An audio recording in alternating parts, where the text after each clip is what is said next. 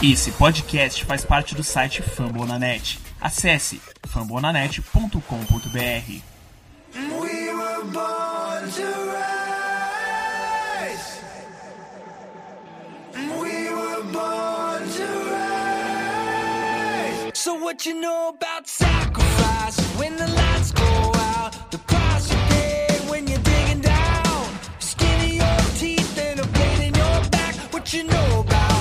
You know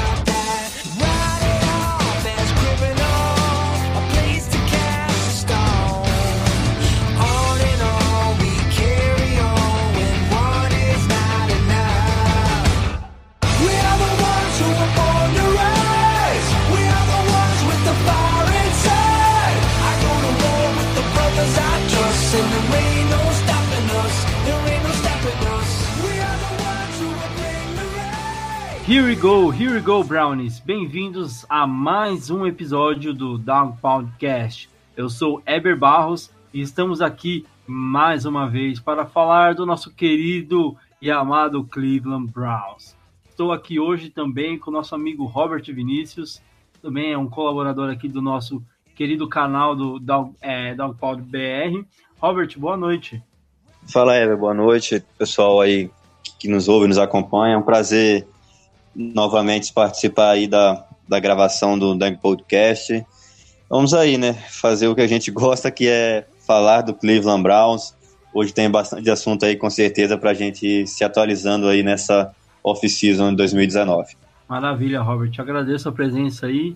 E galera, bom, vamos lá. A gente acredita que vocês já devem estar é, estranhando é, a minha presença aqui é, tocando o podcast hoje.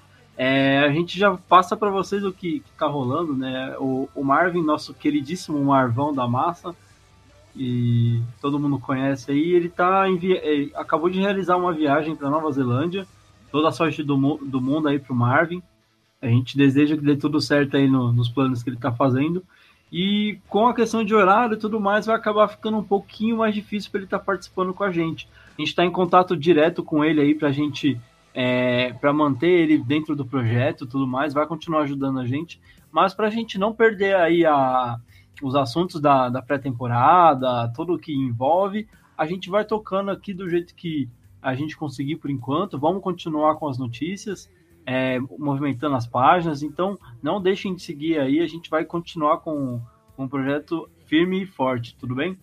É, Robert, hoje o assunto é, é, um, é uma, um pouco mais técnico, no sentido literal da palavra, porque a gente vai falar de coaching staff hoje, o coaching staff do Browns para 2019. Coaching staff que 2018 foi uma questão muito polêmica aí, né? A gente teve é, um ano onde começamos com, com o Rio vindo do 016, né? E todo mundo já falando que ele não deveria ter começado, mas o Dorsey tinha acabado de chegar e falou, tipo, cara, eu não vou mandar ele, ele embora agora, eu não vou dar uma segunda, segunda chance pro cara. Durante a temporada a gente viu que não deu mais, ele acabou sendo mandado embora.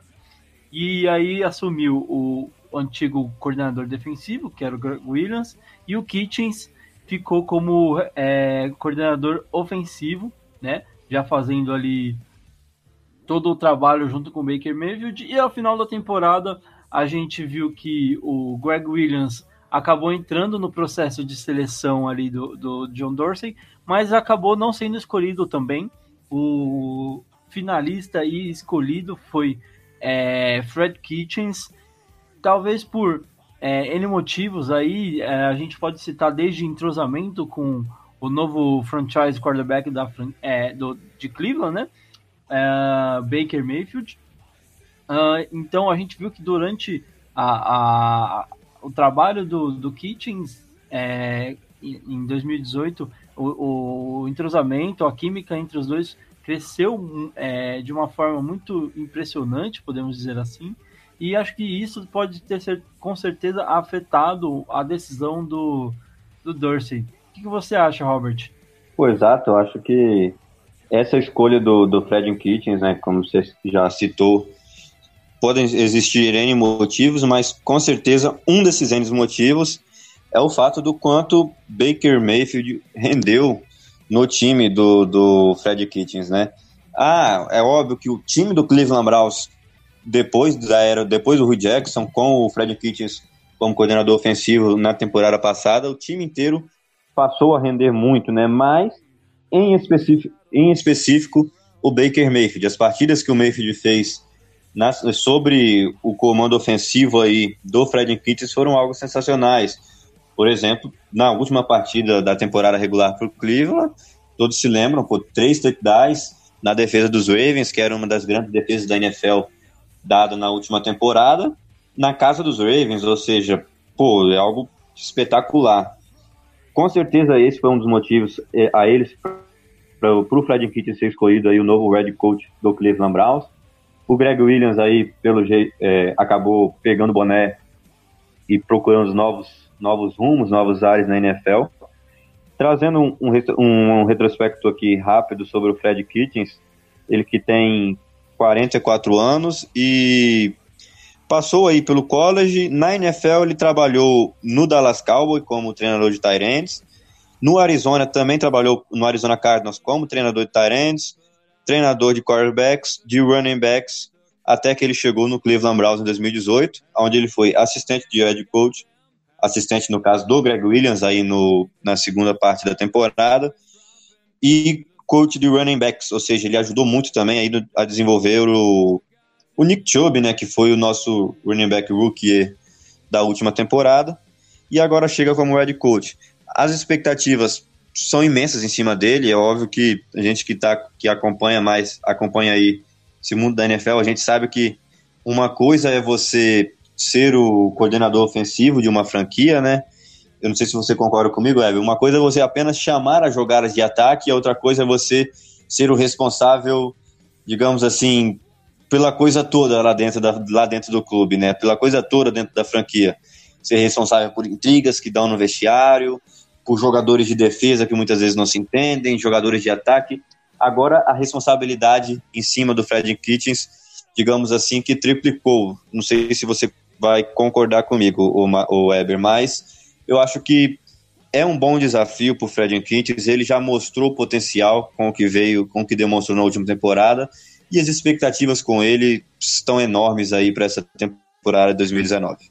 É, eu, eu concordo sim, Robert. Eu acho que o, o maior exemplo que a gente pode citar é o próprio caso do Rio, né? Porque o Rio veio como é, uma referência muito boa de, de Cincinnati, né? Como, nossa, tem, co coordenou um, um, ataque de Cincinnati de uma forma muito bacana, fez o, o Dalton jogar bem e tudo mais. Por que, que ele não daria certo no Browns? E quando chegou, nossa agora tá resolvido tudo mais. Então, assim, a gente espera que já, já caminhe para um lado diferente nesse sentido, né? Tem uma boa referência, a gente já viu que é capaz de fazer um bom trabalho comandando o ataque, mas realmente, como você falou, tomar decisões pelo time todo realmente é diferente. Até o próprio Greg Williams sofreu com algumas coisas, desde é, algumas decisões ali dentro do, de jogo ou até questão de chamar um timeout no momento errado, desafiar uma jogada. Então, assim, são N coisas que mudam, além de só é, fazer uma chamada é, de ataque, estudar o adversário, né?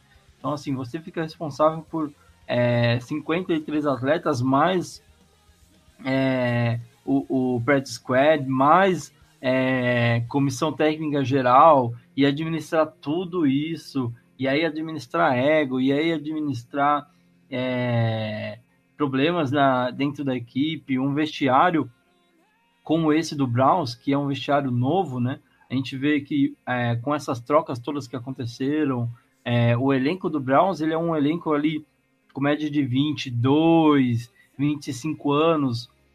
Tem muitos jogadores novos dentro desse vestiário, principalmente falando do ataque, né? Então, é, talvez seja um vestiário ali que, para muitos técnicos, não, não, não seja um, um, trabalho fácil. Mas o Dorsey tem plena confiança que o Kitchens vai dar certo e que ele vai conseguir controlar é, esse vestiário da forma como ele é. Porque os jogadores gostam muito do Kitchens. Eu acho que além desse fato de que a gente citou anteriormente sobre ele se dar muito bem com o Baker é, é o fato de que todos os jogadores abraçaram o, o Kitchens e gostam muito dele. Então eu acho que isso pode fazer toda a diferença no trabalho dele. É, só para colocar mais um cenário aí de como o Kitchens, de certa forma, é, começa muito bem como, como head coach do Browns. Tudo bem que a gente fala é, é, declaração e entrevistas bonitas, o Rio deu várias, né? Mas a primeira entrevista do, do Fred Kitchens foi muito marcante é, por alguma das, das frases que ele citou, né? Vou, vou colocar algumas aqui, é, mas a principal que acho que marcou todo mundo foi ele falando que se você não veste marrom e laranja, você é, não, não faz parte, você não importa para nós, basicamente isso, né? Então já é um, uma declaração bem forte, né? Dizendo que a gente não tá aqui para brincar e se você não é nosso time, cara, é melhor você sair da nossa frente que é, a gente não tá para brincadeira. Assim, bem numa tradução bem livre, assim, né? Um, um recado que ele passa para todo mundo. É, Robert, tem mais algumas, algumas falas que eu queria colocar aqui, mas é, dentro disso que eu estou falando, tem alguma coisa que você quer é, é, completar também? Bom, eu acho que a respeito dessa, dessa frase memorável aí, se eu não me engano, saíram já vários torcedores com, com as camisas com essa frase estampada, né? Se você não veste Exatamente. marrom e laranja, tipo, você não importa pra gente. A gente vai querer aqui aqueles que, que vão dar a vida pela franquia. E eu acho que passa até um recado para para essas novas aquisições badaladas que o Cleveland Brown fez, podemos assim dizer, né? Não só o fato do Odell, mas, poxa, o, o Oliver Vernon, que é um dos, dos, bons defensive ends da liga, do, do Sheldon Richardson, que é um dos bons defensive tackles da liga.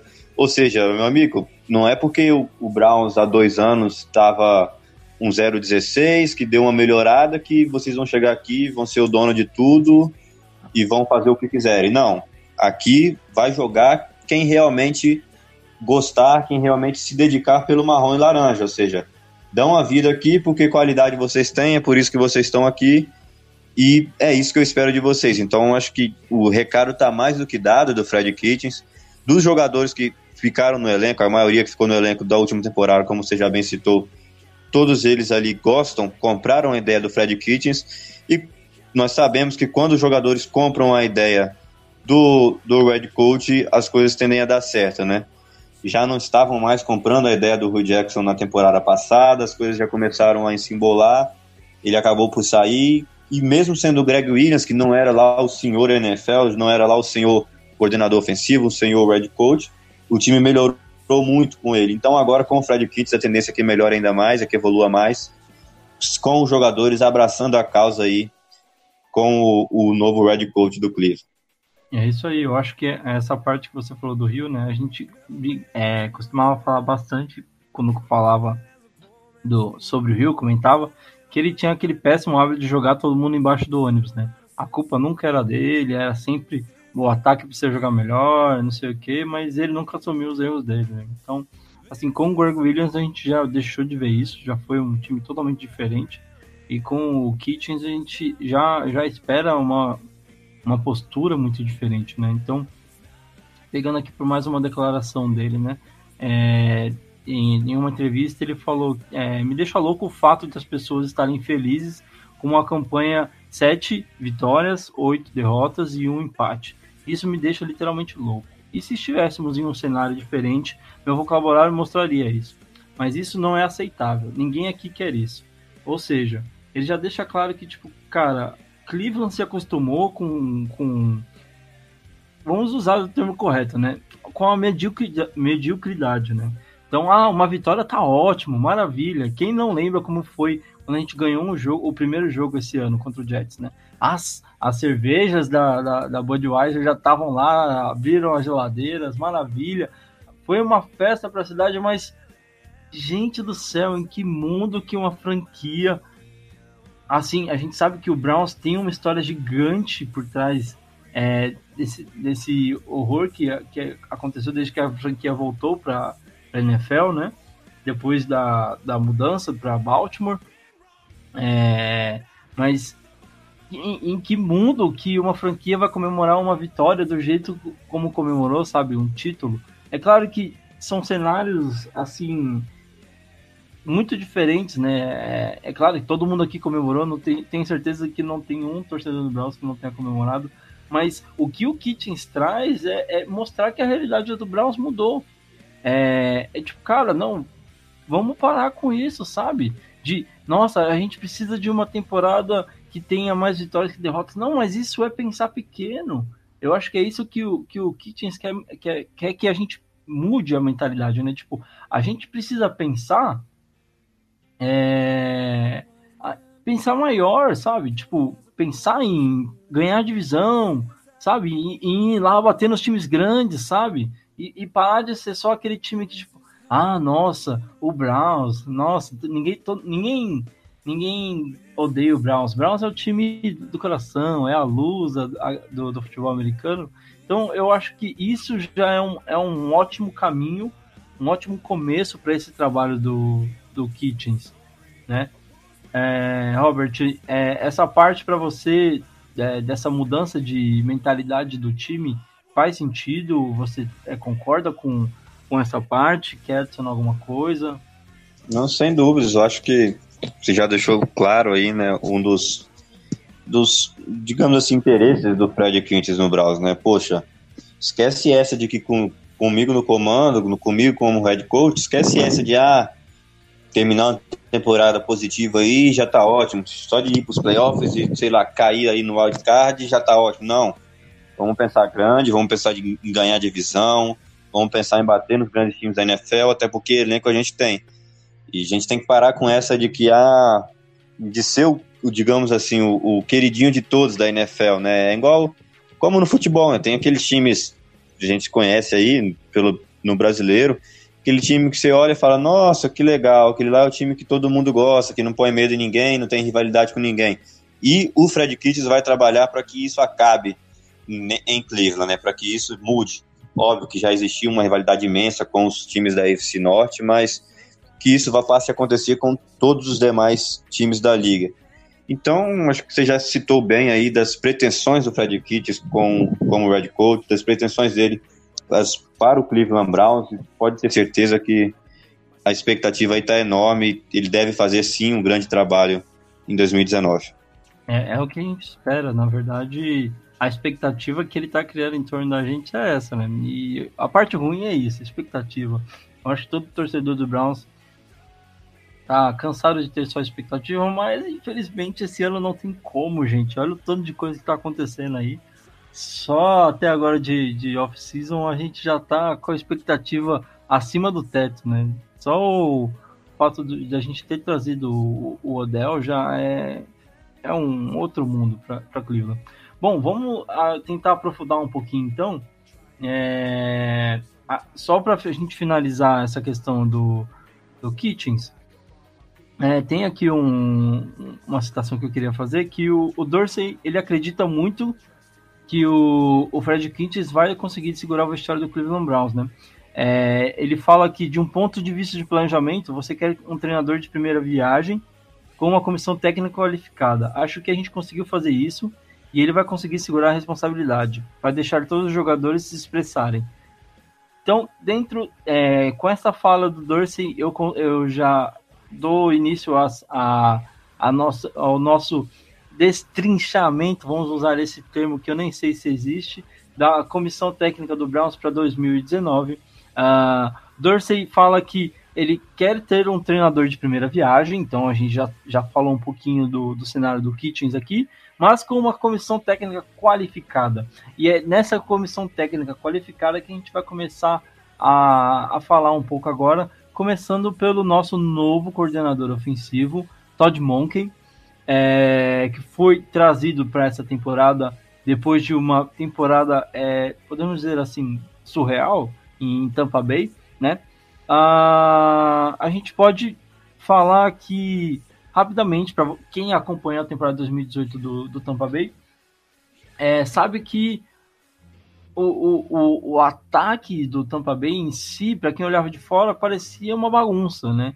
É, você tinha um revezamento é, que era muito confuso entre o James Winston e o Fitzpatrick, né? A gente nunca sabia quem ia jogar e por que ele estava sendo titular, porque os dois estavam é, alternando muito entre altos e baixos, era uma verdadeira montanha russa de, de quarterbacks lá em Tampa Bay.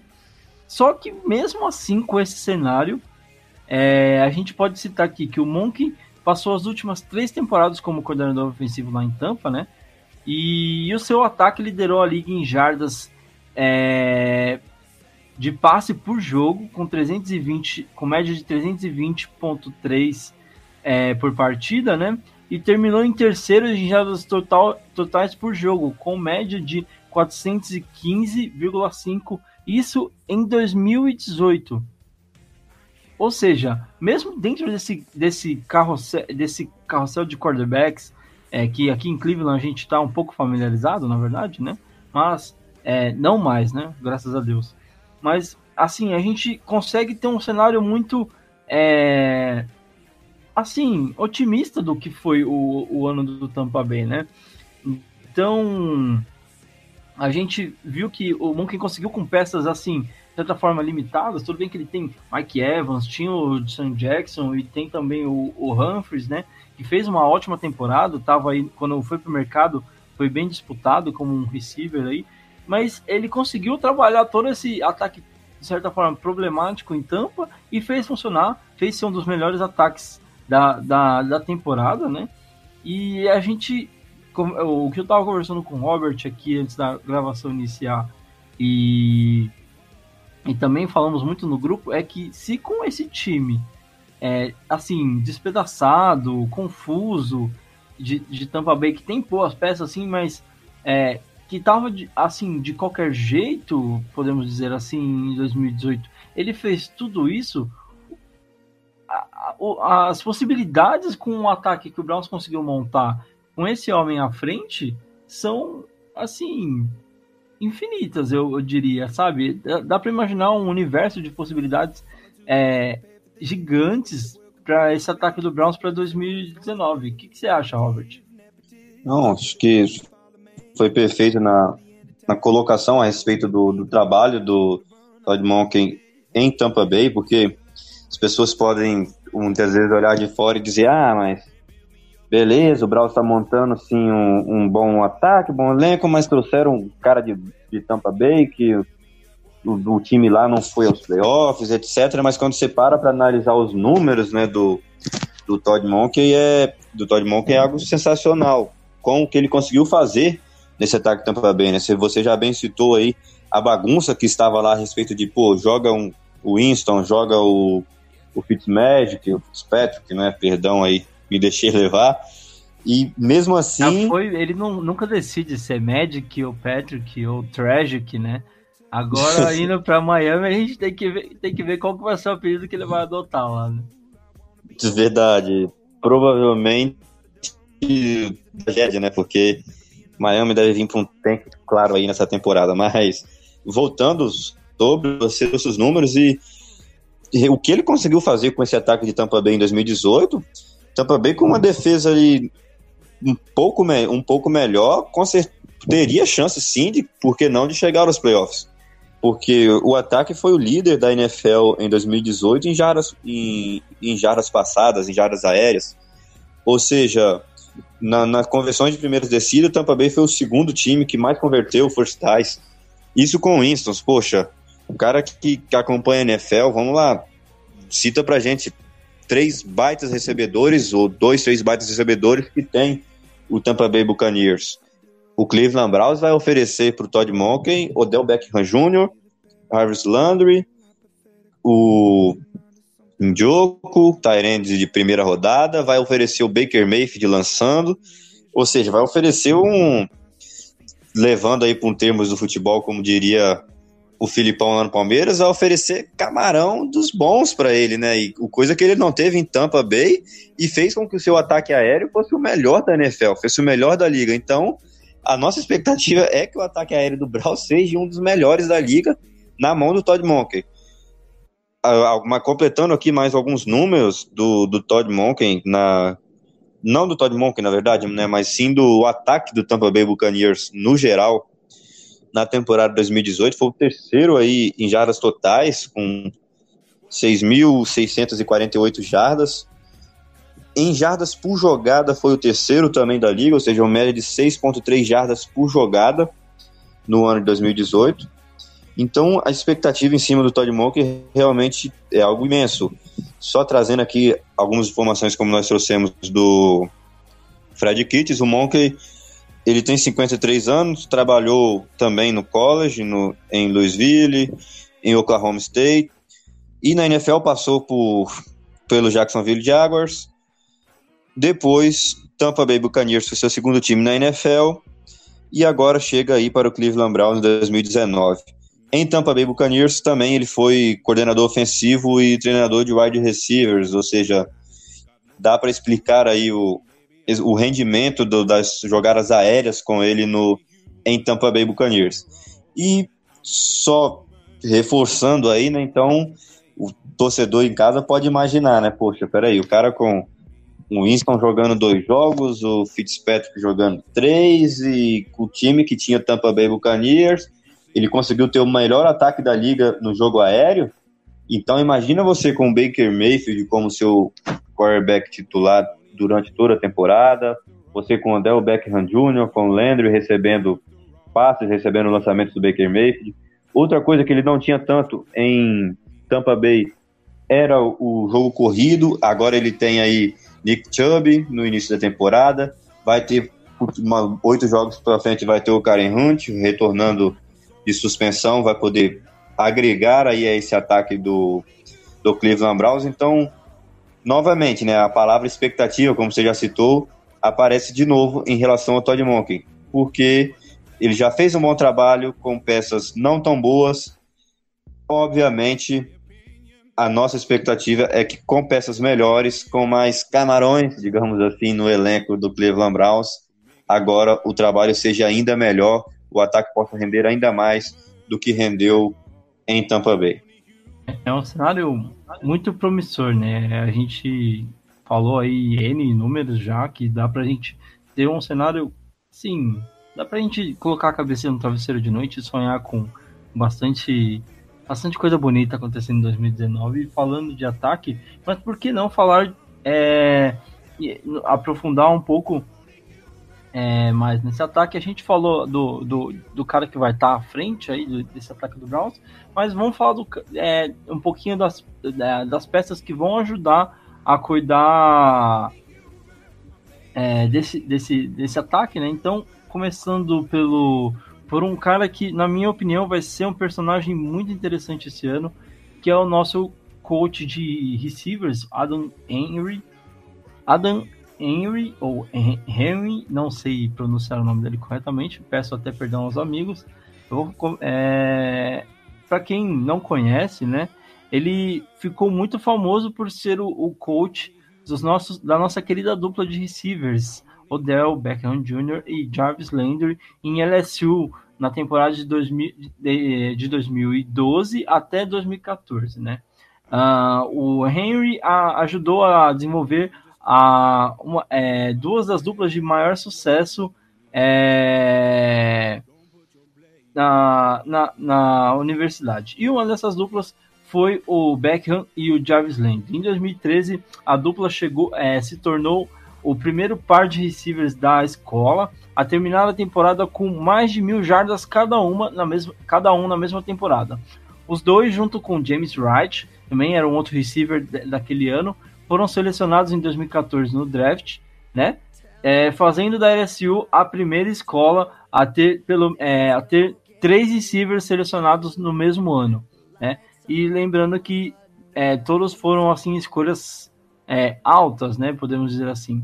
O, o Henry já está desde o ano passado com a gente, né? Conseguiu fazer um bom trabalho aí com os meninos novos que o Browns trouxe, né? A gente já tinha o Landry para ser esse tutor ali dentro do, do elenco, fez um pouco desse papel. A gente tem até imagens do do Hard Knocks, daquela cena que ele falando It's contagious, contagious. E vi, vi, virou um meme, né? Tipo, é, que se você é, não quer jogar, se você não, não tá com, com esse desejo, você é contagiante, você vai contagiar negativamente os seus, os seus companheiros de time. Então, ele tinha uma, o Lander trouxe uma energia para esse vestiário do Browns, principalmente falando de, de receivers, né? É, essa energia de tipo, gente, chega de perder, vamos ganhar, sabe? E eu acho que fez muita diferença. E o, e o Henry tem, um, tem um, um trabalho muito bacana. Ele pegou o, o. Me fugiu o nome do, do receiver que o Browns draftou no passado. É. Callaway. O Calloway. Muito obrigado, Robert. É, acho que é o horário já tá deixando a gente meio esquecido. Então pegou o Calloway, que teve um começo de ano até um pouco complicado pelos problemas fora de campo, né? Com, com La, La Marihuana, né?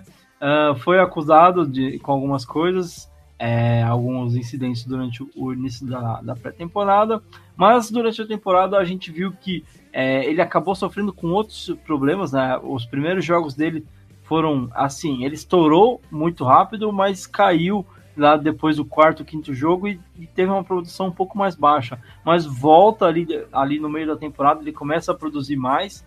E eu acho que o, o Henry tem um trabalho direto sobre isso. Mas um, um nome que eu acredito que ele tem é, fez mudar da água para o vinho é o, o Higgins, né? O famoso Hollywood Higgins, né?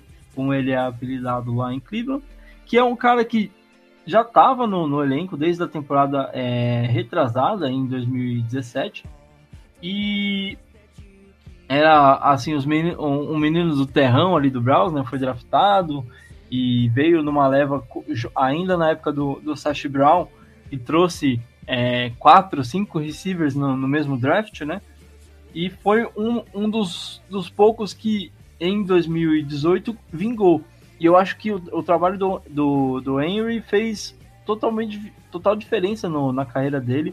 Se você pegar os números dele em 2017, os números dele em 2018, não só números, mas como ele se tornou decisivo. Ele fez touchdowns esse ano, é, nessa, nessa última temporada, que decidiram jogos, sabe? Se tornou um jogador que participa muito mais. E certeza que na, na, na hora de olhar para o elenco hoje, o Dorsey pode, é certeza que olha para ele de um outro jeito. Tá?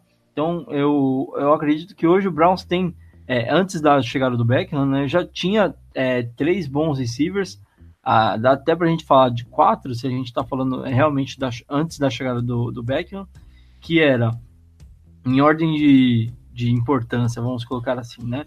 Landry, aí você tem o, o Callaway, você tem o Higgins, e você tinha o Brashad Perriman, que chegou depois, e eu acho que acabou até passando um pouquinho à frente do, do Callaway, né? Eu acho que o Callaway com, esse, com essas altas e baixas da temporada acabou descendo ali talvez para terceiro, quarto receiver. Então eu colocaria é, do jeito que a gente acabou a temporada, né? É, a gente tem Landry, o Perriman se tornou muito importante, Higgins e o, e o Callaway ali sempre é, ajudando bastante nesse corpo de recebedores. Quando o Browns traz o, o, o Beckham, o Perryman já fala, cara, não vai dar para mim, esses caras são muito bons, eu não vou ter espaço aqui, e aí ele vazou. Então agora a gente tem quatro ótimos recebedores, quatro recebedores que vão ter um coach muito bom, que tem números excepcionais aí, trabalhando é, na NFL e também no, no college.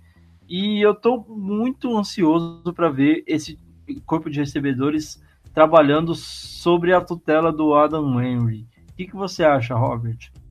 Perfeito, eu acho que trouxe bem a respeito do Adam Henry, Adam, Adam Henry, né? Perdão, também não vou saber pronunciar direito o nome, mas a respeito do Wiggins, principalmente, cara, você, quem acompanhou, né, toda a temporada do Cleveland Browns, como acompanhamos em 2017, não pelo 016, porque ali você teve nomes que também se destacaram naquele 016, querendo ou não, o, o Jobert, o, o Kirksey, entre outros, mas o Wiggins, pelo que ele fez em 2016, a gente olhava para ele e falava, poxa, esse daqui é um dos que ano que vem, sei lá, corta, troca aí em algum pacotão que for fazer alguma trade, esse cara não dá para ficar. E acabou ficando e acabou nas mãos do Adam Henry se tornando um dos melhores recebedores de Cleveland, porque não em 2018. Porque acho que algo que eu percebi com, a respeito dos wide receivers em Cleveland em 2018 foi beleza, começou a temporada, os times adversários, as defesas adversárias olharam para o Cleveland Browns, vamos marcar muito bem o Landry, e aí acabava que o Landry muitas vezes acabava ali com uma cobertura dupla em cima do Landry, e tinha que lançar a bola. Começou a lançar... O Landry acabava ficando um pouco consumido, né, e havia esse espaço para quem estava querendo aparecer, né? Exato, aí no começo, quem queria aparecer foi o Callaway, como você bem citou, nos primeiros quatro, cinco jogos da temporada é, é, explodiu muito rápido, mas depois o Callaway começou a sumir um pouco, começou a dropar algumas várias bolas, e o Wiggins foi esse cara que começou realmente a, a ter a responsabilidade, a fazer as recepções difíceis em Cleveland, até que o Landry se encaixasse de novo, tivesse uma forma de jogo ali em que ele conseguisse aí se da marcação, muitas vezes recebendo bolas mais rápidas, jogadas mais rápidas ali, e voltasse de novo a ser o, o, o destaque dentre os recebedores. Mas eu lembro que, você vai se lembrar também, Ever, de uma parte da temporada em que o Wiggins machuca, que a gente fica, poxa, cara, é Landry, mas aí o Callaway tá dropando pra caramba, e, e a gente Exatamente. acabava indo, indo para jogadas com ali dois Tyrands e Landry e Callaway, e aí Callaway dropando. Na época o Rui até tirou um pouco de snaps do, do Callaway. E a gente sentiu falta do, do Wiggins, não porque tá faltando o receiver, mas sim porque o Wiggins estava muito bem na temporada. Ele retornou. fazendo a diferença ret... em campo. Isso, ele retornou bem. O Brashard Perryman, que muitos consideravam bust, talvez nem tanto pelo por causa das lesões que tinha, o Cleveland Browns foi buscar, e graças também, na minha opinião, ao trabalho do Adam Henry, o Perryman rendeu, muitas vezes, assim, em alguns momentos da, do, dos poucos jogos que fez com Cleveland, o que se espera de um wide receiver de primeira rodada de draft. Tanto que ele demora para renovar com o Browns em 2019, quando parece que acertaram o contrato, o Odell chega, ele fala, poxa, deixa isso para lá, eu vou pro vou, eu vou acertar com outro time, acabou indo para Tampa Bay, buscar lá ser o wide receiver 1 ou 2 de Tampa, é, provavelmente. Um é por causa do Evans, né? Dois, ok. É, dois. Vamos lá, o wide receiver 2 pro Brashad Perryman em Tampa Bay, porque no Cleveland... a saída do, do Sean Jackson e do Adam Humphrey, certeza que ele vai ser o 2 lá. E aqui ele teria o Landry, teria o Odell Beckham Jr., teria o Wiggins agora por uma temporada aí 100% fisicamente. Ele iria ter que brigar, apesar da qualidade do Perry, mas não vamos também desfazer, ele foi muito importante no final da temporada passada, com recepções magníficas ali em profundidade. Decidindo jogos. E exatamente, eu acho que teve um dos passes mais longos né, da NFL que o Baker completou ano passado, em que a bola viaja mais de 50 jardas, salvo engano, que, que o, Perryman que recebe. Carolina, né? Isso, que na, no primeiro ataque do Cleveland Browns, a bola começou, na verdade, com Carolina, eles marcaram um touchdown, e o Baker lá na, no discurso falou, pô, vamos marcar um touchdown na primeira na, na nossa primeira posse de bola. e ali ele faz um play action e lança uma bola que viaja mais de 50 jardas para a recepção do Perryman. Depois do touchdown acaba vindo ali, salvo engano, das mãos do Landry ainda. Nossa, então, um negócio de lembrar desse lance. o trabalho do, do nosso querido Adam Henry tem aí 46 anos também, para um técnico de wide receivers é, é jovem. É, é um trabalho é novo, um trabalho muito, foi um trabalho bom já em 2018 e agora ele tem em mãos aí o que ele teve de melhor em LSU em 2012 a 14, que é Odell Beckham Jr. e Harris Landry, os dois receivers amigos. O Odell, com certeza, aí, para alguns, o melhor wide receiver da liga, para outros, se não o melhor, está em top 3. O Landry, que provavelmente o melhor wide receiver em slot da liga. Que na mão dele, em LSU, como você já citou, renderam cada um mais de mil jadas de recepções em 2013. Ou seja, se ele continua, não é que ele não é ele fazer um bom trabalho, se ele continuar fazer o trabalho em que estava fazendo até aqui, como fez em LSU, como fez Cleveland Brown em 2018, pode ter certeza que vai ajudar e muito o trabalho aí do nosso coordenador ofensivo Todd Monken, né? Exatamente, eu acho que Bom, tem bastante coisa que a gente citou aí que faz a gente acreditar num, num ótimo grupo de receivers do Browns esse ano. Certeza que muitos coordenadores defensivos vão passar a noite sem dormir pensando em como parar esse grupo.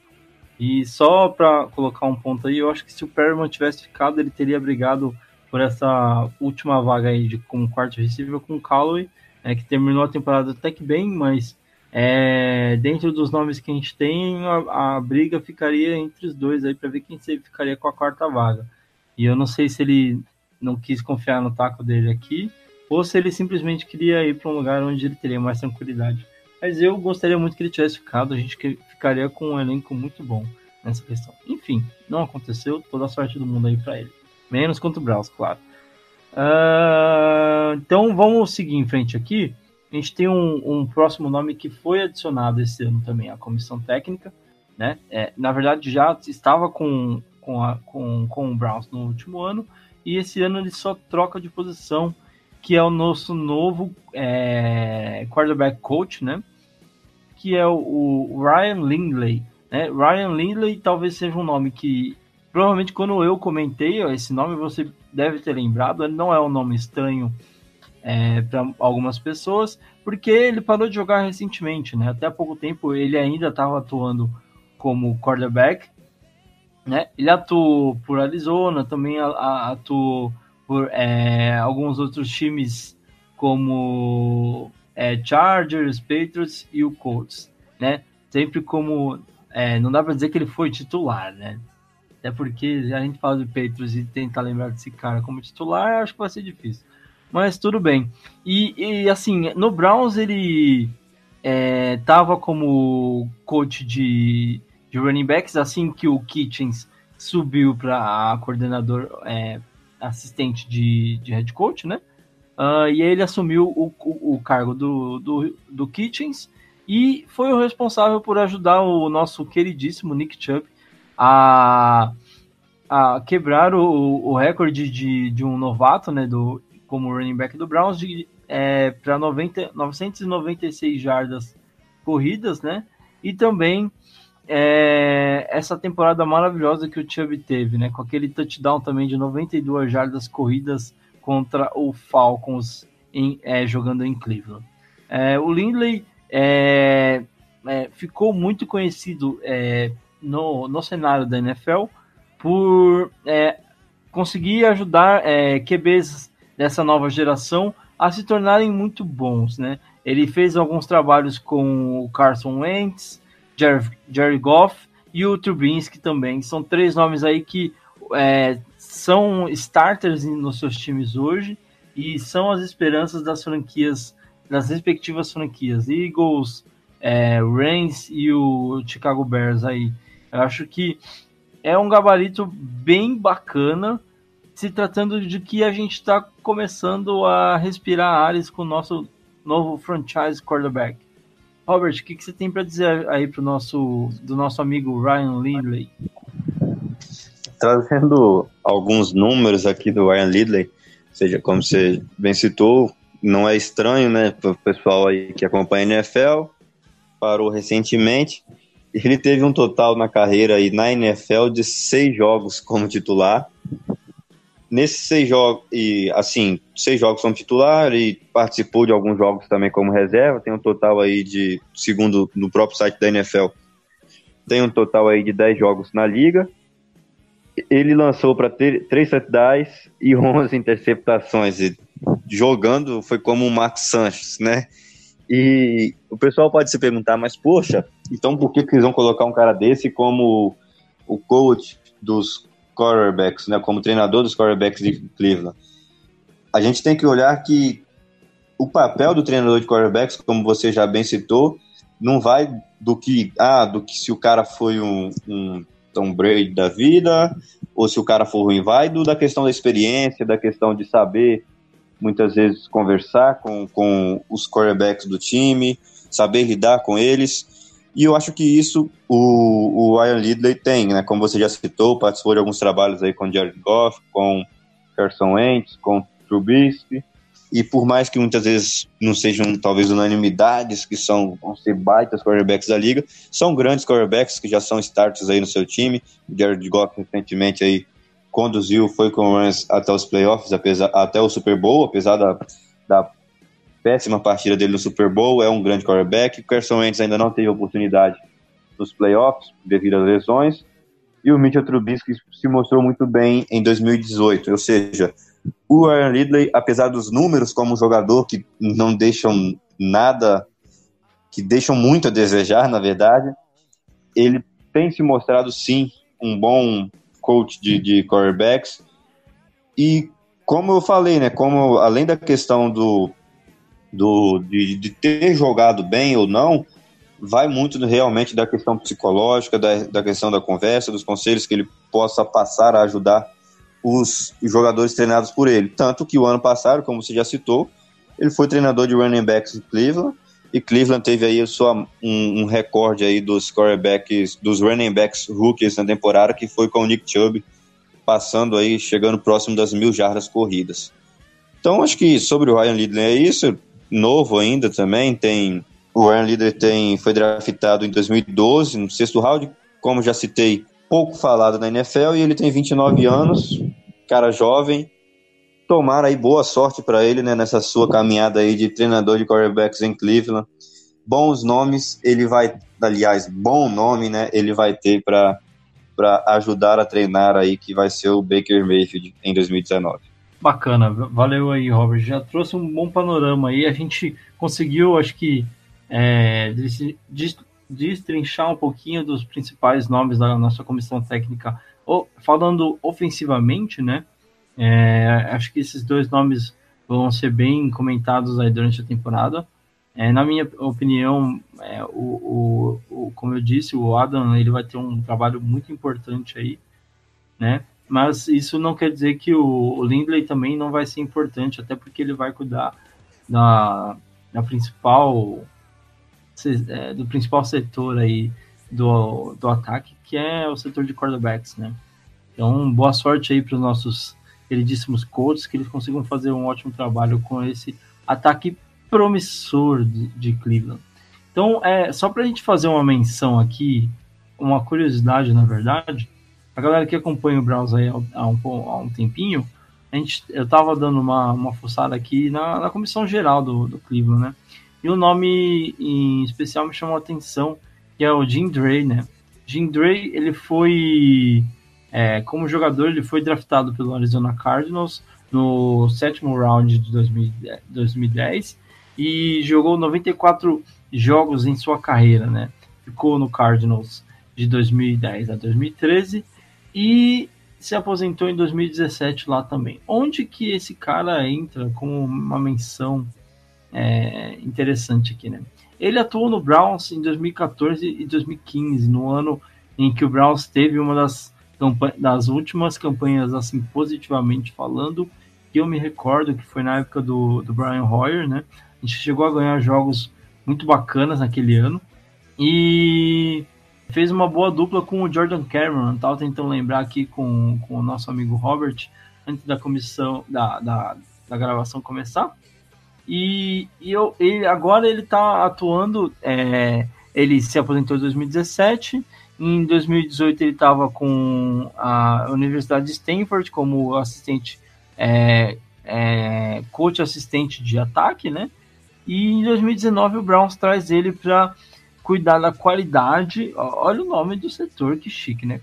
Coach de qualidade, é, controle de qualidade ofensiva, ou seja, ele vai ter um papel aí bem interessante, mas é mais a título de curiosidade mesmo, que é um cara que ficou muito conhecido como é, talento bloqueador, né? Ele teve, além de ser conhecido como talento bloqueador, é marcou 56 recepções na sua carreira e, e para 605 jardas e 3 touchdowns. Eu achei bem interessante o fato de, de um jogador assim é, recente é, na história do Browns né, ter, ter se aposentado e, e virado coach nessa nova comissão técnica aqui para 2019. Uh, Robert, algum comentário sobre isso? A gente pode seguir? Não sei se quer falar alguma coisa sobre ele. Não, não, eu acho que sobre isso tranquilo, como você já citou, só uma passagem aí importante, né? Nós temos um jogador que parou recentemente, que atuou em Cleveland recentemente, trabalhando aí na comissão, que é o Jim Green. E acho que podemos tocar aí, né? Cargo bonito, na verdade, o, nome do cargo dele, né? É coach de, de qualidade, de controle de qualidade ofensiva, né? Parece uma empresa uma empresa aí metalúrgica. Um que... cargo corporativo, né, velho? Ah, eu vou Isso. exigir a qualidade deste ataque. É, é um cargo que eu espero que trabalhe bastante esse ano, viu? Exigindo a qualidade desse ataque do Browns, porque tem qualidade de sobra, então a gente espera que ele faça isso acontecer, né? Exato. Uh, então vamos lá, para a gente dar sequência aqui, já entrando agora um pouco na parte defensiva, né? A gente não vai é, se aprofundar muito dentro dos nomes que compõem toda a comissão defensiva, mas vamos falar do principal nome, né? Steve Wilkes, ou Wilkes, ou Wilkes, como você quiser chamá-lo. A gente aqui vai é, falar um pouquinho dele. Steve Wilkes vem de um último trabalho com o Arizona Cardinals como head coach, né?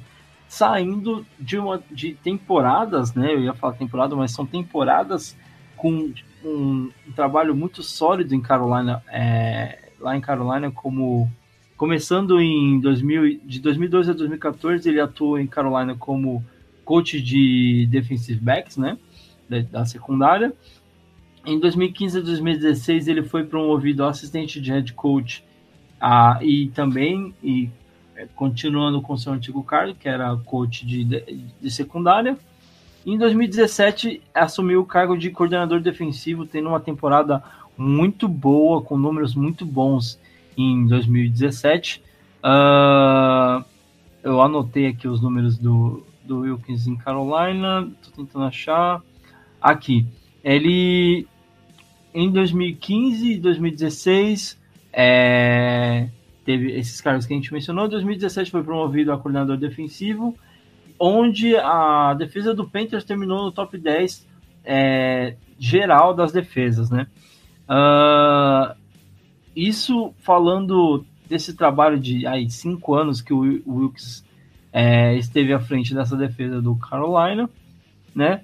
Então, assim, é, são números bem interessantes. Dá para a gente é, citar alguns nomes que, que tiveram bastante sucesso é, sobre o comando do Wilkes, que é o Luke Kuechly, né? Que te, é, a gente sabe que é um monstro da defesa de, de, de, de, Carolina. Ano passado, no jogo contra Cleveland, atuou muito bem é, defensivamente contra Cleveland, né? Graças a Deus a gente conseguiu destruir aquele, aquele jogo, conseguimos ganhar, mas o cara matou a pau, tava jogando muito bem e já é um nome aí, é, torcedores do Panthers vão falar muito bem dele, é, é um cara é, muito, é, monstro dentro do, do sistema defensivo. A gente tem também o Thomas Davis, que foi selecionado para o Pro Bowl é um monte de vezes, né? Uh, é um, são dois nomes assim que a gente cita é, tranquilamente, sabendo que são é, jogadores que cresceram bastante de, produ de produção sobre o comando do, do Wilkes, né? Uh, em 2000 e 2000 2018 ele assume o cargo de head coach em Arizona. E aí eu vou passar a bola para o nosso amigo Robert, porque a gente estava iniciando uma discussão bem interessante antes da gravação. Porque tem muitas pessoas que acham que o, o que a, analisam a, o trabalho em si do, do Wilkes né, na, em, em Arizona como um trabalho muito ruim. Mas falando da especialidade dele, que é defensiva, uma mente defensiva, né? É, a gente não tem números tão ruins, né, Robert? Você estava trazendo alguns números que são bacanas da gente passar para o nosso amigo ouvinte. Exato, Web. Eu acho que se a gente, as pessoas vão, principalmente vão chegar, né, vão olhar lá no, nos states, assim, digamos, do Cleveland Browns, no, no do Browns, vão olhar quem é o novo coordenador defensivo, pá, pá, pá, vão bater lá e vão se deparar com o nome do Steve Wilkes e quando clicarem vão ver, poxa, peraí. O Browns trouxe para coordenador defensivo, tinha o Greg Williams, que foi um cara que botou um pouco da defesa do Cleveland Browns no rumo, forçando turnovers, deixa esse cara embora para trazer um cara que, que era o head coach do Cardinals. Que negócio é esse? O Cardinals foi um dos piores times da liga em 2018. Quando a gente para para ver os números friamente, para ver o que realmente aconteceu em Arizona, nós vemos o porquê que o Cleveland Browns foi atrás do, do Steve Wilkes. o, o Steve Wilkes, como você já bem citou, a sua principal característica né, é a característica defensiva.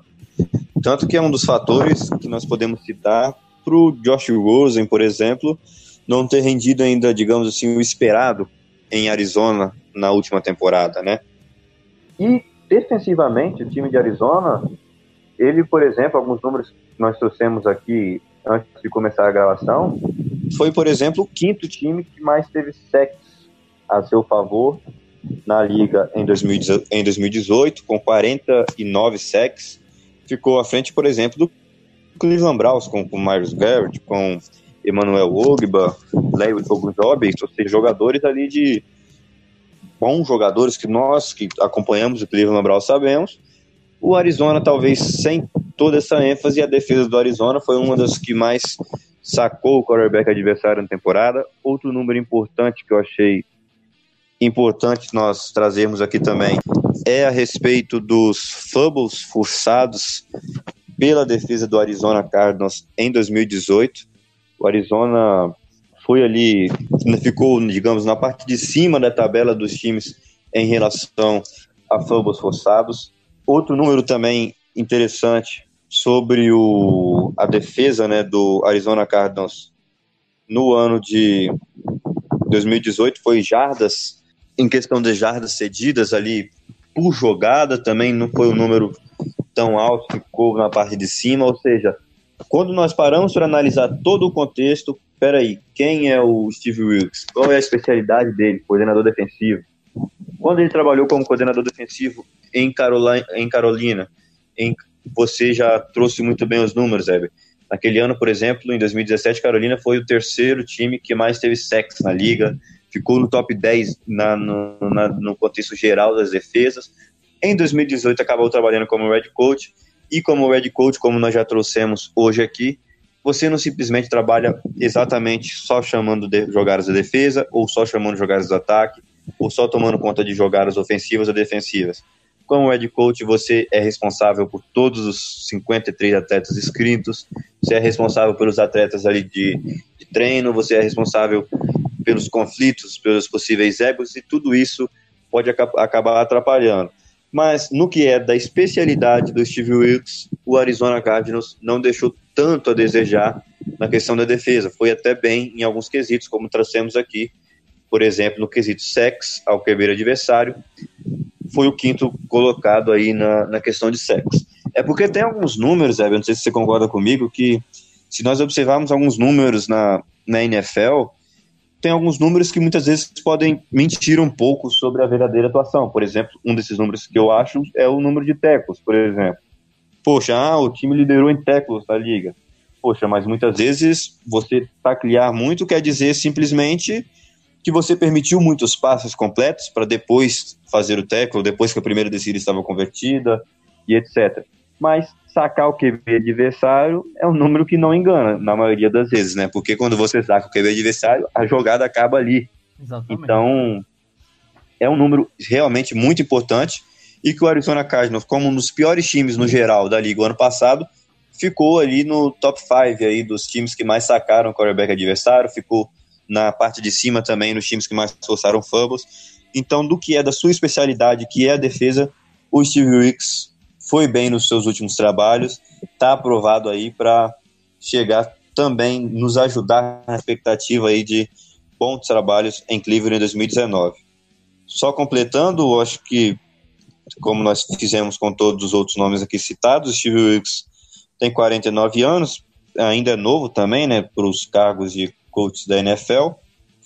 Passou aí, você já trouxe das passagens mais recentes sobre ele, sobre Carolina Panthers, defensive, defensive, treinador de defensive backs, sobre o San Diego Chargers, hoje Los Angeles Chargers, também passou por lá, pelo Chicago Bears, e agora aí toda sorte do mundo para o Steve Wilkes em Cleveland, né? Olha, toda sorte do mundo eh, para todos os coaches que nós estamos agora, principalmente o Wilkes, que vai pegar um trabalho muito bem feito pelo Greg Williams, né? Eu acho que tem uma sombra aí do trabalho que o Greg Williams fez com essa defesa do Browns, tem sido muito, muito sólida nos últimos, é, assim, nos últimos dois anos, Talvez em 2017 menos, né? Porque a gente tá vendo de uma temporada do 0-16, não dá para você falar, ah, uma defesa sólida.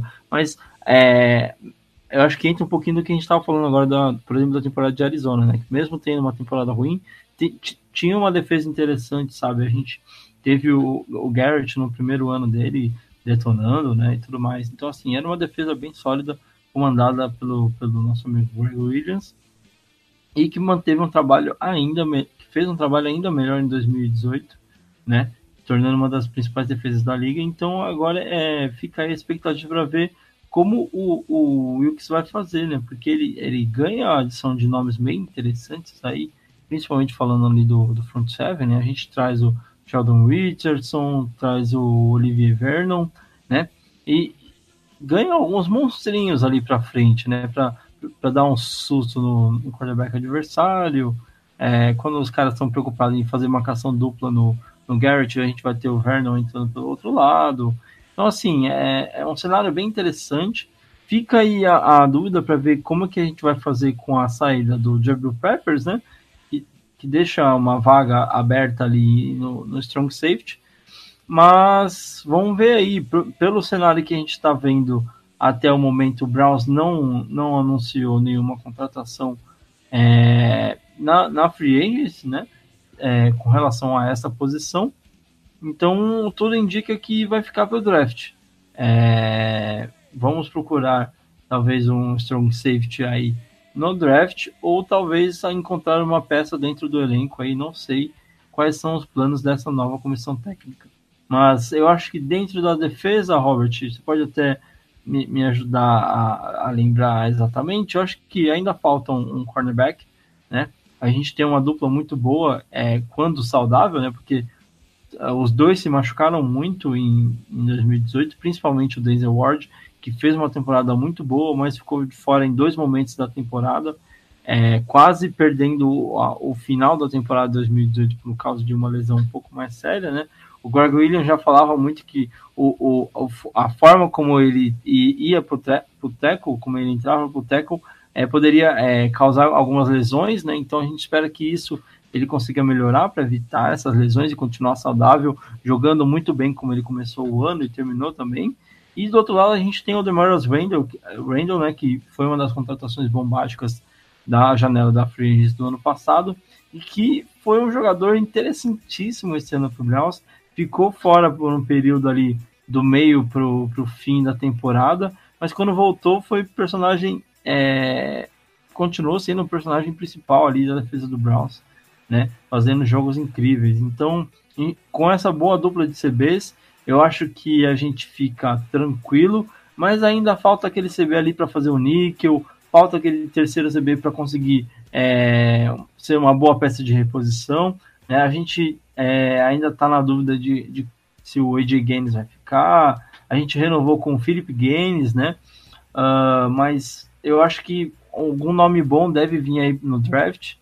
Esperamos que o, o Dorsey continue fazendo seu, sua mágica, trazendo nomes excelentes aí. E, e a, além do, do strong safety, esse, esse corner, né, para ajudar a fechar ali a casinha. E também um, um middle linebacker, ou um linebacker assim de um, um nome um pouco mais. É, a gente esperava que viesse algum nome um pouco mais badalado na free agents, mas algum nome que possa ajudar a trazer um, um pouco mais de força ali, principalmente para o nosso setor de middle linebacker, porque quando o Kirksey machucou, a gente ficou sentiu um pouco, a reposição não veio à altura. E quando e se o Schobert por acaso fica fora, eu também acredito que a gente ainda não tenha uma reposição à altura, né? A gente por algum momento teve o Michael Kendricks, né? Mas ele também teve problemas na off-season e ficou de fora. E eu acho que é são, para mim, três posições aí que o Browns precisa reforçar, pensando em deixar a defesa cada vez mais forte. Albert, eu acho que a gente pegar a respeito aí dos linebacks, né? Posição de origem que eles dão realmente pro Kirksey e pro Chobert são middle linebacks, né? Aí, obviamente, jogando no 4-3, um dos dois sempre joga ali pelo lado, que no caso geralmente é o Kirksey, com o Chobert centralizado na posição de origem, middle linebacker. Então eu acho que talvez ali falte um, um linebacker, mais um, um linebacker de fora, um outside linebacker, ou seja, um cara que. Como o Aver, só que o problema do Aver é que ele é um cara que, pelo que dá a entender das, da comissão do Browns, é que ele vai ser aquele cara para explosão, de pô, vamos para essa jogada e vamos lá derrubar o QB dos caras. Põe o, o Avery ali. O Wilkes vai ficar segurando na corrente ali, quando precisar soltar o cachorro, meu amigo sai da frente, que quando esse cara resolve entrar, não Exato. parar. Eu vi até eu vi até alguns comentários que sobre ah, se o Dorsey estava pensando em que o Avery poderia ser o linebacker titular ali pelos lados, pelo, pelo lado, não creio que seja verdade. Então acho que deve chegar aí um linebacker lateral aí, digamos, pro que jogue mais pelos lados para o Cleveland. Ali atrás você falou, acho que bem falado, já temos dois cornerbacks bons a princípio, mas que se machucaram, que é o Denzel Ward e o Terrence Mitchell, que veio do o Terrence Mitchell veio, salvo engano, do Dallas Cowboys, né? E fez uma, beta, uma, bela, uma bela temporada até que se machucou, depois retornou novamente protagonizou bons momentos aí na defesa do Cleveland Browns. Mas, como você disse, né, poxa, peraí, teve momento que os dois se machucaram. Quem substitui? DJ Carey saiu, o EJ Gaines não sabemos se fica ou não, o Philip Gaines não é um cara que a princípio mostre tanta, como eu posso dizer, tanta confiança assim, né? Então falta sim o cornerback 3. Eu acho que esse cornerback, por ser, pelo fato de ser o cornerback 3, nós conseguimos tranquilamente achar numa segunda rodada do draft. Talvez não o cornerback 1, mas para ser o cornerback 3, o cara que vai participar ali de menos snaps do que os dois principais, conseguimos achar tranquilamente na segunda rodada. E o strong safety, né? Assim, nós temos como strong safety no, no Cleveland Browns hoje o nosso querido Kindred, né? Ele jogou em 2017. O Kindred em 2017, tanto que ele foi o responsável pelo na época o Jabril Peppers draftado de primeiro primeiro round no draft de 2017. O Peppers teve que, teve que jogar improvisado como free safety, porque o Kindred era o, o safety titular e o Browns não ia simplesmente colocar o Kindred no banco para jogar o Peppers e ficar sem free safety. E na época o, o Jabril Peepers acabou ali quebrando aquele galho, foi até mal, digamos assim, jogando improvisado. Então, o Kindred é um, é um nome, né? Porque se formos buscar realmente um strong safety aí na segunda ou terceira rodada do draft, não é garantia que o cara chega, veste a camisa e joga sem, sem sentir o peso. Então, o Kindred é sempre ali um, uma sombra, digamos assim, uma boa sombra, né? Como eu citei, conversei lá com a gente nas conversas de grupo, eu falei, poxa, o Kindred para um strong safety reserva, para um cara que vai ficar ali entrando um ou outro snap, pô, é um cara tá excelente, tá ótimo. Talvez não para jogar a maioria dos snaps, para ser o strong safety titular. É, então, achei. Esse é o ponto que eu ia falar. Eu acho que se a gente estiver contando com, com o Kindred para ser starter e tomar conta da posição, a gente tá um pouco fica preocupado, né? Exato, eu acho que o, na verdade, o, o John Dorsey, junto com o Fred Kitchens e o Steven Wilkes, não podem pensar nesse quesito de deixar o Kindred aí como strong safety titular. Bom reserva, ok, mas vamos aí na free eu acho que ainda temos o Eric Berry disponível, né, até, até o dia de hoje ainda temos na, na, na o Eric Berry, e se não na free agency, um strong safety aí no draft. Mas acho que na defesa realmente são essas três posições: um strong safety e um, um outside linebacker para chegar e jogar, para serem ali titulares, né? Na medida do possível. Obviamente que não é garantido que não vão sentir o peso, então você tem o Kindred ali como uma sombra, o Avery ali como outra possível sombra, e um cornerback 3 para suprir a altura quando Terence Mitchell e, ou Denzel Ward não estiverem disponíveis, mas tomara que isso não ocorra, né? Tomara que eles joguem saudáveis aí na temporada 2019. Então acho que é isso. Essas três posições realmente que ainda faltam para vir aí no draft ou na free agency para a defesa de Cleveland em 2019. É, a gente sabe que a posição de, principalmente de corners e linebackers, né, são posições assim que acabam sofrendo, tendo um número muito grande de lesões, né, por causa do contato, de tudo mais. Então esperamos aí que é, tanto o Randall quanto o Ward fiquem saudáveis aí para conseguir levar o Browns a uma ótima temporada, defensivamente falando também. Bom, para a gente fechar o nosso assunto aqui é, com relação à comissão técnica do Browns, vamos falar do, do nosso novo coordenador de times especiais, que é o Mark Perfier, né?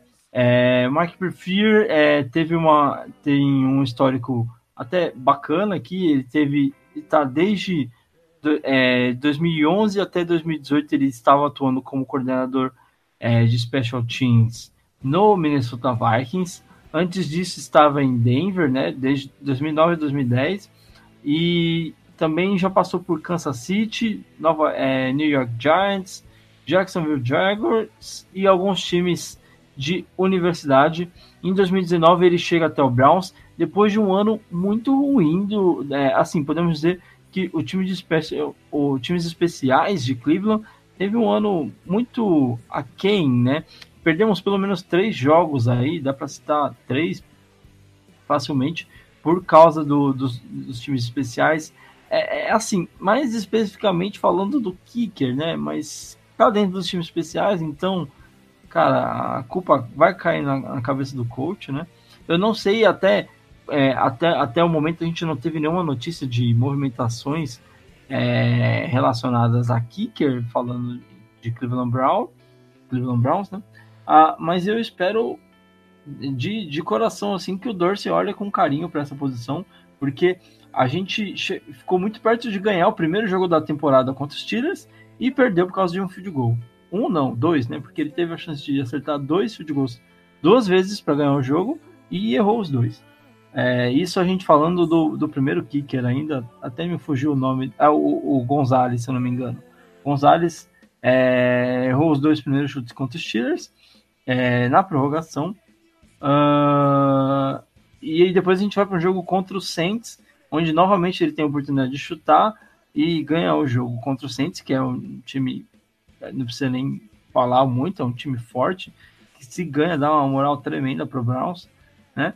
e novamente a gente perde, né? Isso depois, quando a gente troca o, kick, o kicker, né, que entra o nosso queridíssimo e atual kicker Greg Joseph, é, o rapaz é, começa seu primeiro jogo contra o Jets e já mostra que também gostava de fortes emoções, né? Ele é, acertou um, um, um, field goal, mas depois do touchdown do Browns ele faz o favor de errar o extra point, né? Mostrando que a nossa temporada ia ser muito cardíaca, né? Principalmente a gente dependesse novamente de, de field goals e extra point. E, foi o caso, a gente teve situações ali onde o, o, o fator é, ter uma, uma perna forte, né? uma perna que consegue chutar uma bola bem longe, às vezes acabou é, não sendo totalmente decisivo, né? Faltou um pouco de mira, faltou um pouco de, de técnica ali para conseguir acertar chutes melhores, né? Bom, e mas falando do, dos, dos times especiais no geral, eu acredito que a temporada do Browns poderia ter sido muito melhor falando de retornos, falando de, de principalmente de, é, defendendo né, no, no time de kickoff. Eu acho que o Browns pode fazer um trabalho muito melhor e eu acho que temos jogadores no Special Teams que são muito bons. E espero que a chegada do Mike Prefier venha para dar um outro cenário aí para esse time de Special Teams, porque a gente sabe, Robert, que Special Teams decide muito o jogo, cara. Exato, né? Os times especiais aí na NFL, com certeza, também é muito importante para decidir as partidas. Voltando mais um pouco sobre o, o kicker, né? Eu acho que eu, principalmente, quem acompanhava lá no grupo, era um dos principais críticos do, do nosso querido Greg, mas teve um comentário que momento quem deu a resposta e realmente eu, eu refleti um pouco que a pessoa falou, poxa, mas espera aí, os grandes kickers da NFL estão todos empregados, obviamente não vão sair do trade alguma, que são lá o P.D. Tucker, aí lembrando o Greg Zerline, né, que é o do Rams, ou seja, os dois, os top, os três principais kickers da NFL estão empregados, não vão sair dos seus, dos seus possíveis times. Os demais kickers, aí o comentário da pessoa foi: todos os outros demais times também passaram sufoco com o kicker em 2018. E aí eu parei para pensar, poxa, peraí, foi verdade. O, o, Green Bay Packers passou raiva com, com o kicker em 2018, deixou de ganhar jogos por causa de kicker. O Minnesota Vikings deixou de ganhar jogos por causa de kicker. O, o, o kicker do Patriots, né, que eu acho que está até na agency agora, o Gonkowski, perdão se eu esqueci, não soube pronunciar o nome direito, também acabou errando bastante aí nessa temporada em 2018. Entre outros kickers, né? Até o Caio Santos, que era um nome, fez até testes em Cleveland junto com o Greg Joseph, também não, não teve uma temporada tão brilhante assim. Ou seja, muitos e muitos times passaram raiva, digamos assim, com kickers na NFL em 2018. E no nosso caso, nós estamos falando de um kicker calouro, né, cara? Então, a tendência com os kickers calouros na NFL é que eles melhorem a partir do, do, do, segundo ano na liga. Uma coisa que me preocupou a respeito do Greg Joseph muito foi, além, em primeiro lugar, os extra points, né? Que pelo que eu tinha visto, há um jogo, se eu, não me engano, do fim da temporada, ele tinha melhor aproveitamento em field goal do que extra points, ou seja, é algo meio bizarro. E outra coisa que também deixa que eu senti isso, não sei se você vai concordar comigo, Eber, o ano passado, na última temporada, é, é a falta de confiança do time do, do, do, Cleveland Browns nele. Eu não sei se era o caso específico do Greg Williams, que era o head coach no final da temporada, se era o caso específico do, do coordenador do time de especiais do ano passado, porque eu lembro de alguns, alguns é facilmente, a gente lembra de três, quatro, cinco lances em que Cleveland chega numa quarta descida, para chutar um field goal de 54, 55 jardas, 56.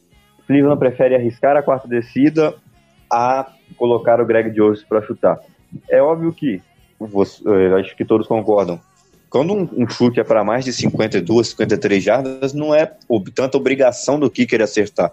Mas a confiança do time em colocar o seu kicker para ir lá e chutar, eu acho que isso deveria existir e é algo que eu não vi com o Greg Joseph o ano passado. A jogada mais recente foi contra o Ravens, último jogo da temporada, vamos lembrar, em Baltimore, a gente perdendo por um ponto, o jogo em que o, o, o Baker anota três totais, ou seja, bate o recorde do Peyton Manning, e chega no fim do jogo, nós perdemos, a gente perdendo por um ponto, chegamos numa quarta para 10 para um field goal, se eu não me engano, de 55, de 56 jardas tudo que era de se esperar era o quê? Põe o kicker para chutar, três pontos, segundos finais de jogo, Browns com uma vitória, termina a temporada aí 8-7-1, ou seja, terminava uma temporada positiva.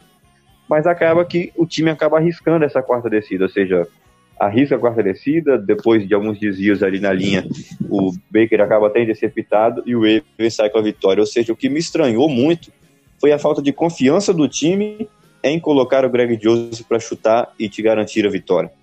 E isso não foi só nenhum ou dois jogos, em vários jogos que chega em quartas descidas, nós preferimos arriscar a quarta descida a colocar o Greg Joseph em campo.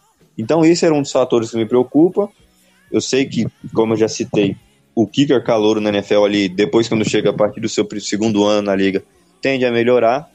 E um outro fator é que a maioria dos times da liga em 2019 passaram um pouquinho de, de sufoco aí com seus kickers. Então, também gostaria, vou falar a verdade, não vou mentir, também apoiaria uma possível troca, mas como você disse, não vimos nenhuma movimentação a respeito.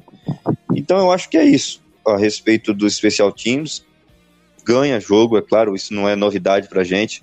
O Browns tem um dos grandes Panthers da liga, o Polk, e renovou, inclusive, né? Não sei se a gente está familiarizado com alguns nomes que de, de, jogadores, de atletas que ficam mais para os special teams.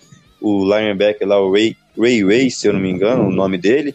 O Tyren, trouxe um Tyren agora também na Free que é bloqueador, mas também ajuda muito nos special teams.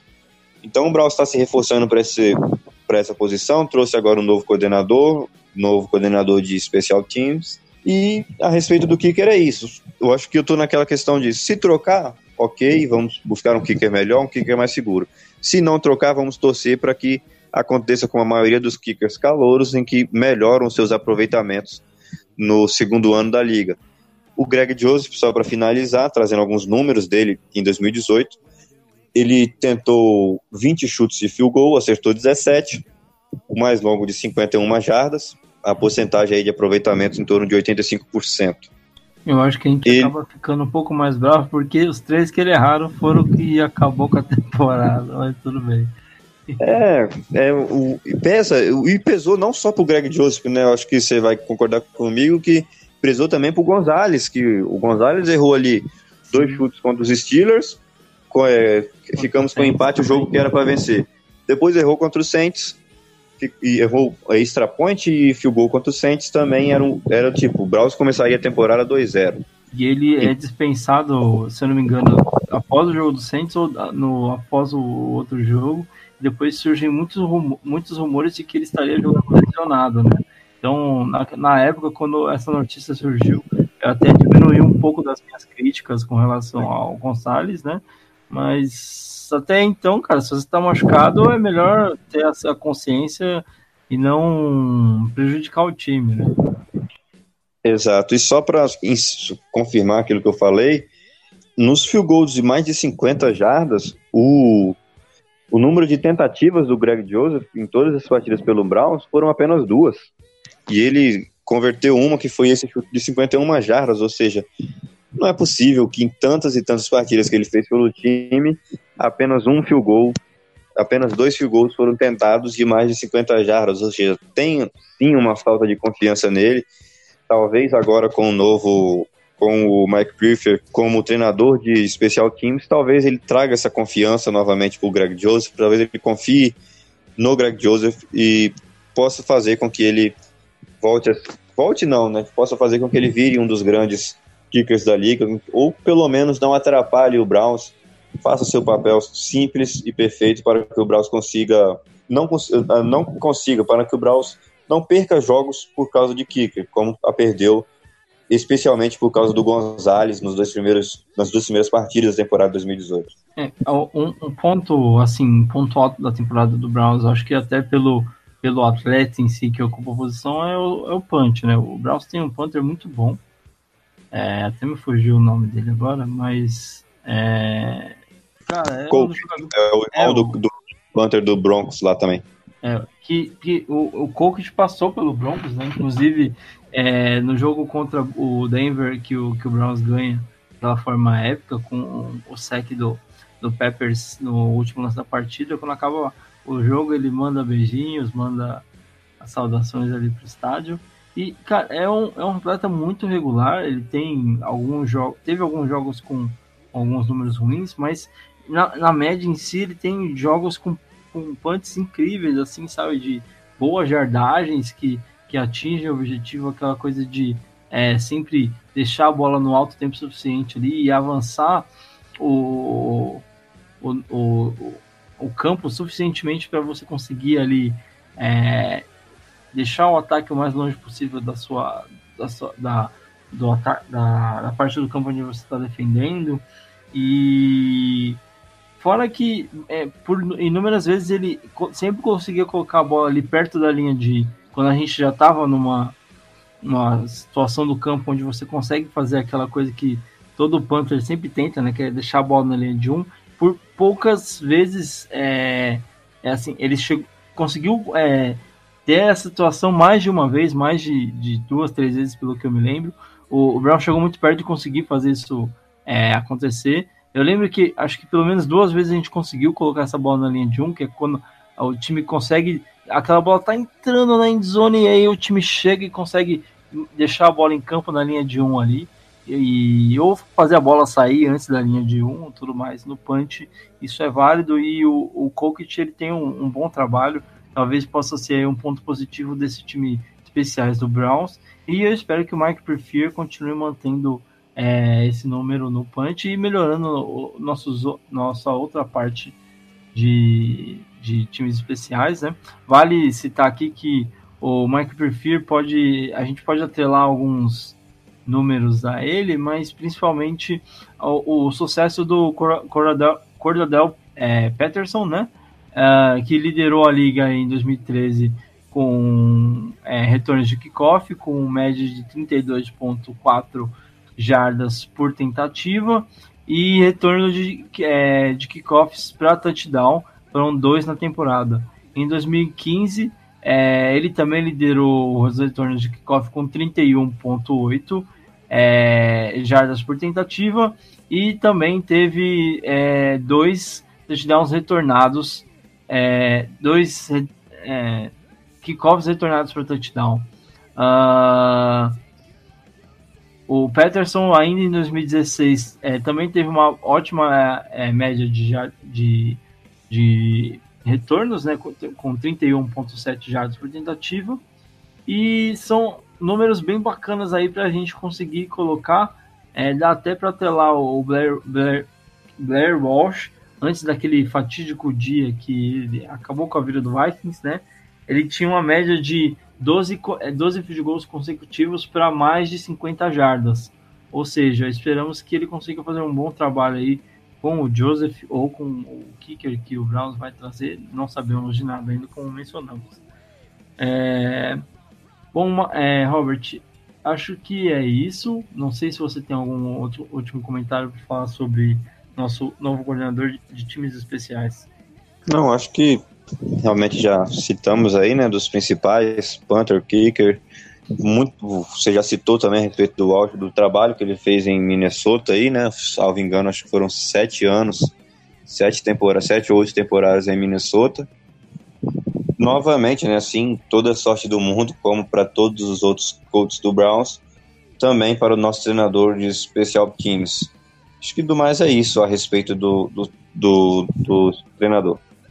É, então é isso. A gente conseguiu passar pelas principais peças dessa nova comissão técnica do Browns. É, por hoje a gente vai finalizando. É, a gente já está fazendo um planejamento bacana para esse período de pré-temporada. A expectativa é que no próximo episódio a gente consiga trazer uma retrospectiva do que a gente teve no ano de 2018. Então fiquem ligados aí no próximo episódio.